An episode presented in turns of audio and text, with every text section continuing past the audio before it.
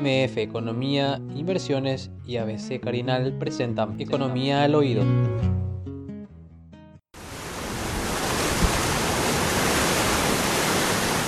¿Es renegociación o es revisión? Bueno, primero permítanme tomar sus dos preguntas y dar un pasito atrás para que la gente sepa también a quién le está escuchando, ¿verdad? Sí. Em, de dónde yo vengo y, con qué autoridad, por decir de una manera, por qué yo estoy hablando de este tema.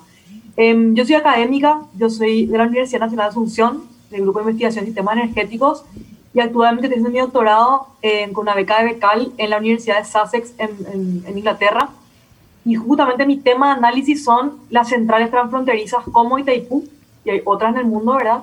Em, y mi trabajo entonces se centra en, en, justamente en analizar todos esos casos comparados y en detalle Itaipú. Aparte de eso, tuve la oportunidad de, eh, de acompañar el, el, proceso, digamos, como miembro de la Comisión Asesora de, Cancillería. Eh, ya van a ser ahora dos años de eso. Entonces, un poco desde ese aspecto y con, esa, con ese poquito de experiencia, digamos, en, en, la práctica que puedo yo ofrecer algunas reflexiones, siempre con base en investigaciones em, y con base en los hechos que yo ya tengo analizado y, que me gustaría compartir con ustedes, ¿verdad? Porque siempre, em, eh, siempre es importante saber de dónde estamos hablando para saber en, qué tono escuchar lo que, lo que estamos escuchando. Ahora, a las dos preguntas, he dicho eso. Primero, eh, la pregunta clave es el tema de la, del, del, desglose del tratado, ¿verdad? del desglose de la revisión, como bien ya había hecho eh, recién Adri, si escuché correctamente. Em, nosotros tenemos eh, una central hidroeléctrica transfronteriza, si está en medio de la frontera de dos países, y por ese motivo es que precisamos un tratado internacional, no solamente para construir la central, sino para determinar el condominio sobre los recursos naturales para eh, determinar la intención de tener una acción conjunta de explotar esos recursos naturales a través de una central hidroeléctrica, para crear una entidad binacional que va a explotar esos, esos recursos y en cuarto lugar las reglas para compartir la energía que es producto de eso. Entonces, primero hay que saber que estamos ante un escenario sumamente complejo y como bien decían, em, eso lleva a que tengamos un tratado con un cuerpo principal y tres anexos que ya muy bien dicho, lo primero es el estatuto de la central o la entidad, lo segundo son las obras civiles y electromecánicas, y lo tercero es eso de energía y finanzas que estaba mencionando que la, que la profesora Christine Poch también eh, habla en esos términos, que lo que quiere decir básicamente es cuáles son las reglas con base en las cuales se financió el proyecto y con base en las cuales em, se, se, le pone un valor al producto de, de esa central, de emprendimiento. Em, y el, punto principal de este proyecto es que el, cuando se iba a construir la central con todos los antecedentes que les comento, em, del valor total pensado de esa central, solamente el 3% fueron aportes de capital, ¿verdad? es decir, dinero en mano, por decirlo de esta manera. El 97%, si no es más, eh, se financió con préstamos, préstamos quitados a nombre de la entidad, no de Paraguay ni de Brasil. Entonces, como también bien mencionaron, en, lo que sí sabemos con, con, certeza es que se fijó que al cabo de 50 años de la firma del tratado, esos préstamos iban a ser completamente amortizados y por eso tenemos el 2023 como una fecha para revisar, como preguntó recién Roberto, el anexo C, que es el, lenguaje que utiliza eh, nuestro cuerpo normativo, em, y eso puede o no eh, ser fruto de una renegociación si hablamos en los términos eh, objetivos de lo que implica renegociar. En todo caso, se puede revisar, que revisar significa mirar, dar la vuelta a la página, ¿verdad? Y si es que hay alguna, alguna cuestión que va a modificarse, alguna cuestión que, que hay intención de cambiar, pues entonces se habla de una renegociación en, en, el contexto de esa revisión. Lo importante mantener en, en mente es que el proyecto se financió prácticamente en 100% con base en préstamos, con base en deuda, ¿verdad? ¿Y cómo se paga esa deuda? O sea, ¿quién paga esa deuda? Paga el que compra la energía. Porque la energía no la vende Paraguay, no la vende Brasil, sino que la vende Itaipú. Itaipú es la entidad, o sea, una persona jurídica diferente de los dos países que vende esa energía o, digamos, pone a disposición para contratación para Andes y para Electrobras. Eso para recapitular. Entonces, Itaipú paga esa deuda y esa deuda la paga con los ingresos que tiene Entonces los ingresos provienen de lo que le paga Electrobras, lo que le paga Ande.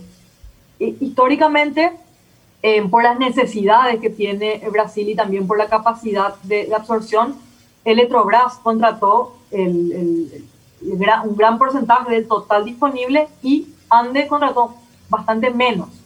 Para hablar de un rango, podemos hablar que en algunos que, que tenemos algunos datos históricos que nos hablan de un 7% del lado de Paraguay y un 93% del lado de Brasil. Y en otras instancias tenemos eh, diferentes cifras que, que, rondan en torno a un, a un, a un 80-20.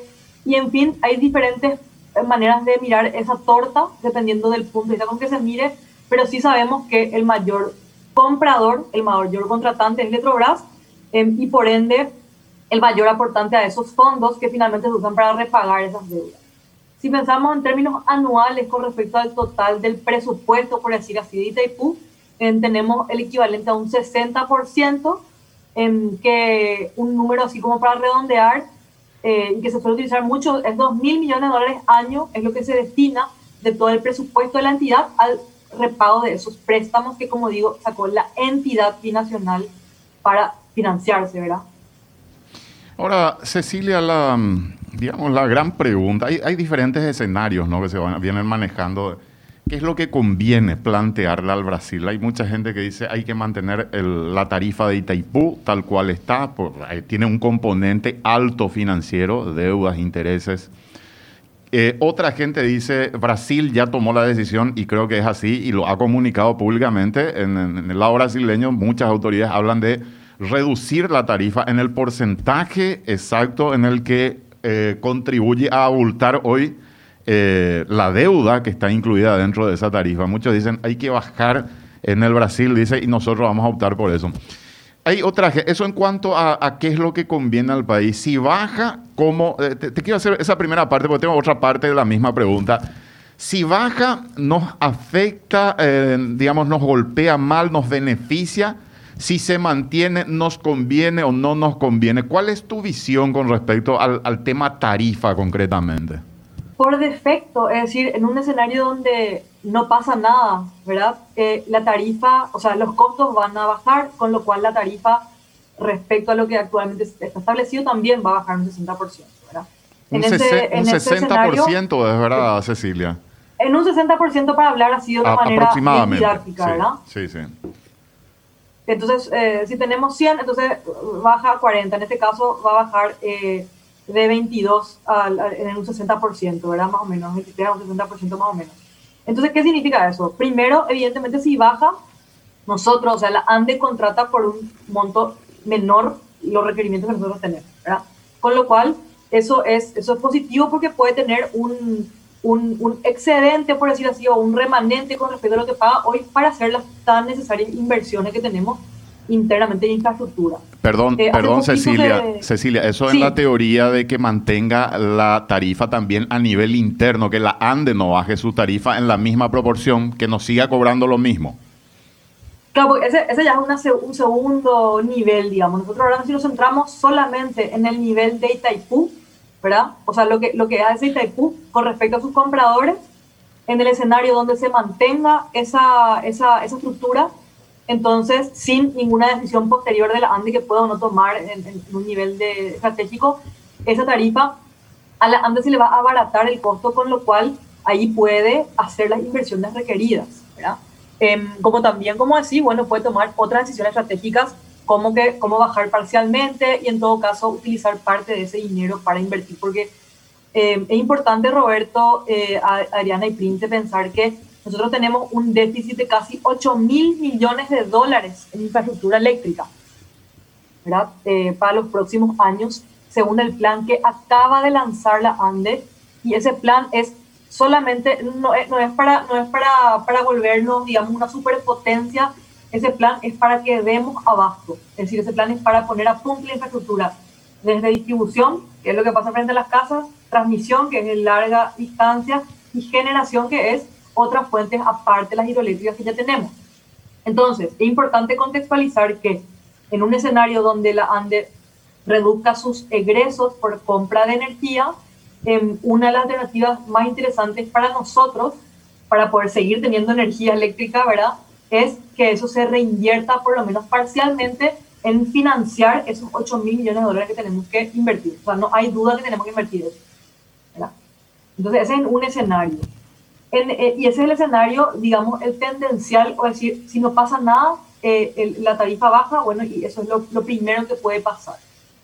Em, ¿Qué pasa si, eh, o sea, cómo primero, cómo se puede lograr que esa tarifa se mantenga, o sea, o lograr, o cómo se puede mantener esa tarifa? Em, hoy por hoy, solamente se puede mantener esa tarifa si existe otro rubro de egreso para Itaipú que se corresponda con ese porcentaje. ¿Y qué significa eso? Itaipú hoy en día, em, por su modelo financiero, por su modelo contable más bien, Em, necesariamente eh, iguala sus ingresos con sus egresos. Y solamente puede comprometer dinero que está asociado a un egreso completo. Hoy en día ese 60% está comprometido al pago de esas deudas. Si suponemos se crea un nuevo rubro de egresos que se llama eh, desarrollo e infraestructura regional es el equivalente al 10 o 20% de eso, entonces ese dinero se puede redireccionar para obra e infraestructura si se crea un nuevo, un nuevo rubro obligación que se llama, eh, no sé, royalty 2.0, pues entonces ahí se podrá redireccionar a los países. Entonces esa es la otra alternativa, pero eso implica necesariamente tocar los rubros de, eh, compromisos financieros que tiene Itaipú, porque así funciona Itaipú, no tiene la posibilidad de, mm, eh, por, por sus reglas contables, como digo, tiene la posibilidad de, de gastar más de lo que, de lo que, de lo que está comprometido. Entonces, eso en principio. Cecilia, una, una pregunta. Em, habías dicho en una, en, una charla que, tuviste con, con, la gente de Gramo que el PIB se podría cuadruplicar eh, si estos recursos se llevan eh, por completo a sectores productivos. Eh, ¿Es correcta la afirmación? ¿Algún otro número que podría sostener esa, eso que habías comentado? Con recursos eh, nos referimos a dos tipos de recursos, por eso, por eso quiero hacer esa aclaración. Tenemos recursos económicos y financieros que vienen de la exportación o de la venta de nuestro excedente y tenemos el recurso productivo principal que es la energía eléctrica. Nosotros hoy tenemos, hoy, no mañana, no, hoy tenemos un excedente de energía eléctrica que es prácticamente el triple o el cuádruple de nuestro consumo anual como país. Entonces, si nosotros, en lugar de no usar esa energía eléctrica dentro del país, usásemos esa energía dentro, entonces, y si esa energía fuese destinada al sector productivo, entonces, en un escenario 2040, tenemos proyecciones eh, que muy certeramente nos dicen que podemos cuadruplicar nuestro PIB con respecto al, escenario base y podemos generar cerca de 2 millones de puestos de trabajo. Entonces, no, no, tiene que ver con el dinero efectivo, sino tiene que ver con el correcto uso de esos excedentes hidroeléctricos que tenemos, o sea, esa energía que hoy en teoría nos sobra, ¿verdad? Y no nos sobra, ¿por qué nos sobra? Porque no tenemos justamente cómo utilizar productivamente. Ahora, la afirmación de que en un eventual caso convenzamos a Brasil, mantengamos la tarifa tal cual está actualmente, se paga toda la deuda. ¿Es cierta la afirmación de que Paraguay puede recibir mil millones de dólares adicionales al año o es falsa esa afirmación, Cecilia?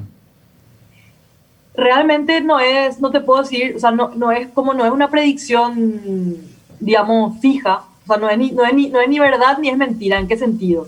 Todo va a depender de cómo se negocie la distribución de esos 2 mil millones teóricos, ¿verdad? Porque cuando hablamos de 2 mil millones hablamos de un valor, pero eso no es un dinero que existe, que está en una alcancía, lo que sea, ¿verdad? Es un, es un rubro que hoy en día se destina a la deuda y se puede negociar que ese rubro se distribuya entre los dos países en partes iguales, con lo cual ahí existiría un potencial de capturar valor eh, por el equivalente a mil millones de dólares.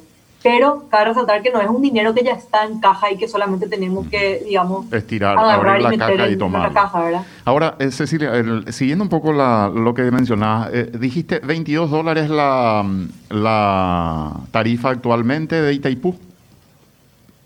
23 aproximadamente, 22, algo 23 Correcto. en, términos potencia. Correcto. ¿Esa tarifa es una tarifa alta para el mercado brasileño? ¿Es una tarifa ajustada al, mercado eléctrico brasileño o es una tarifa baja, digamos, de, precio bajo, digamos, dentro del, mercado?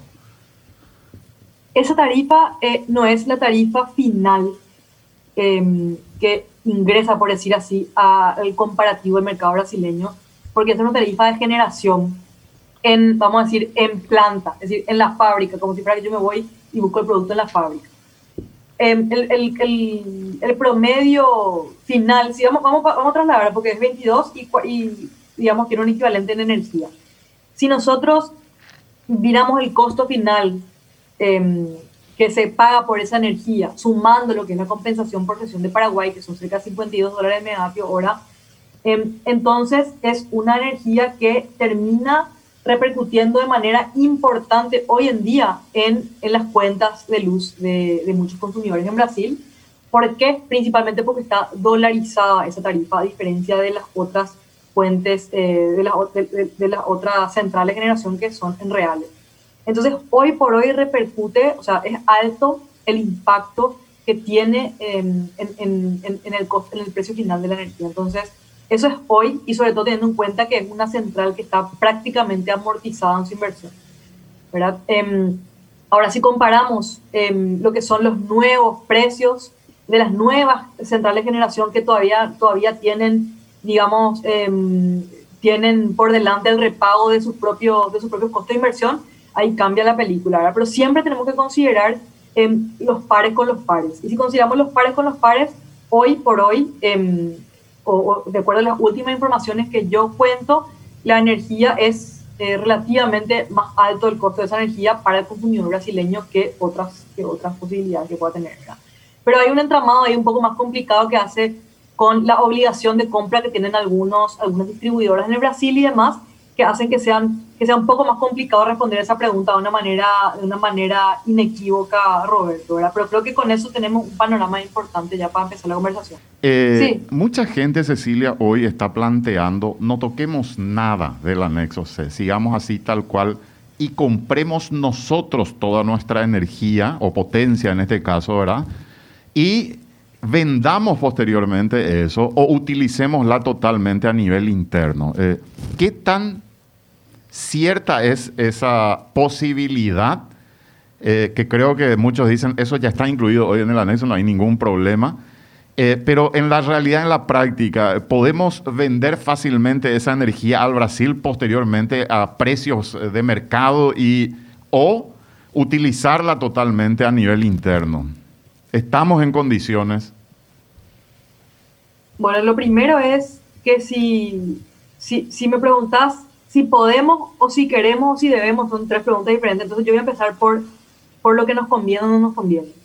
En, el largo plazo no nos conviene dedicarnos a, por decir así, revender nuestra energía en, como, como rubro principal, vamos a decir de cierta manera, en, en, el mercado eléctrico brasileño, en el mercado mayorista brasileño, no nos conviene, nos conviene, en, en todo caso, tenemos estrategia para levantar fondos, para ponernos a punto para nosotros absorber ese excedente en su totalidad, ¿verdad?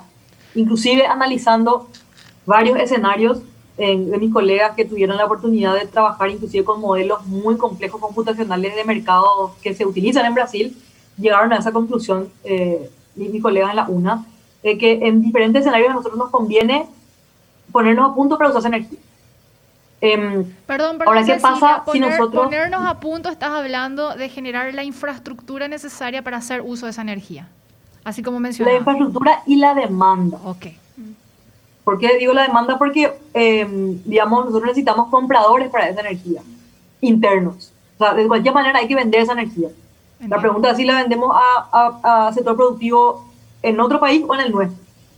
Y lo que sabemos hoy es que e, esa venta de la energía y ese uso de la energía genera más externalidades positivas económicas. Entonces nos conviene mucho más que esas externalidades positivas se queden en nuestro lado de la frontera, por decir de una manera. Entonces, ¿qué necesitamos? Infraestructura y compradores. Eh, por el otro lado, ¿qué significa vender la energía? Eh, ¿O qué significa entrar a un mercado de energía? Eh, nosotros necesitamos tener capacidades, em, más allá de la, de, del componente de infraestructura o de interconexiones, nosotros necesitamos entrar al, al, al mercado eléctrico brasileño como agentes, o, o necesitamos que haya un agente que intermedie entre nuestra oferta y la demanda que hay en Brasil, que es eh, que, se, que se puede acceder solamente si accedemos a un ambiente de mercado altamente regulado y altamente eh, volátil o variable. Es decir, el, el, famoso precio de mercado en realidad es un precio horario. Nosotros en un momento podemos tener un precio, por decir así, de 2 y en el siguiente podemos tener 500 y después puede bajar a menos 70. Entonces, algo muy importante que tenemos que mantener en, mente es que el precio de mercado en el, en el, mercado, el mercado abierto, digamos, es altamente volátil y es muy riesgoso, ¿verdad? Entonces, lo, que, lo, que, lo primero que precisamos es tener el músculo o la práctica de saber vender en un mercado con esa característica. Em, hoy por hoy nosotros no tenemos esa experiencia em, práctica en Paraguay. Tenemos, sí, mucha gente que está, muchos paraguayos que están sumamente bien incluidos de las reglas del mercado brasileño. Tenemos gente que trabaja en eso en, la región y más allá en el mundo pero institucionalmente no tenemos los canales hoy establecidos firmemente, no tenemos un agente de mercado que pueda hoy vender nuestra energía. Em, lo que sí podemos hacer, y lo que se ha planteado, y de hecho se plantea hace décadas, es empezar de a poco, ¿verdad? Nosotros tenemos, em, por decir así, tenemos un excedente, como dije, que es casi tres o cuatro veces nuestro, nuestro, nuestra propia demanda, y podemos empezar ensayando con, con pequeño, con, con, un, con, una porción de eso, que es por ejemplo que es la energía Caral. La energía Caral eh, puede ser ofrecida sin lugar a dudas en el mercado, pero eh, para eso también hay que incurrir en todos los pasos necesarios para poder ingresar a ese mercado, ¿verdad? Es como, si uno quiere pensar, es como que yo me quiera ir a hacer trading a, a, la bolsa de commodity a, a Chicago o, o, una de esas, ¿verdad? O sea, eh, se requiere de mucha espalda y de mucho de mucho músculo financiero para poder ingresar a eso y para sacar verdaderamente provecho de eso. Y lo segundo es si nos conviene, dada la alta volatilidad que tiene ese mercado, ¿verdad?